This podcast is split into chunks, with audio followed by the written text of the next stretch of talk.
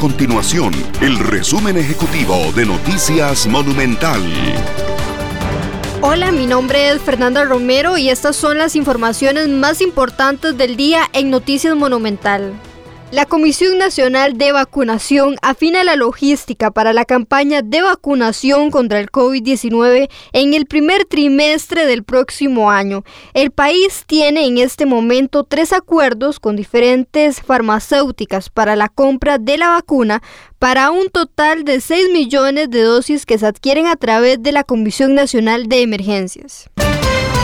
Los alcaldes que lideran cantones en los que se ubican zonas turísticas piden a los visitantes ser responsables y continuar con los lineamientos del Ministerio de Salud contra el COVID-19.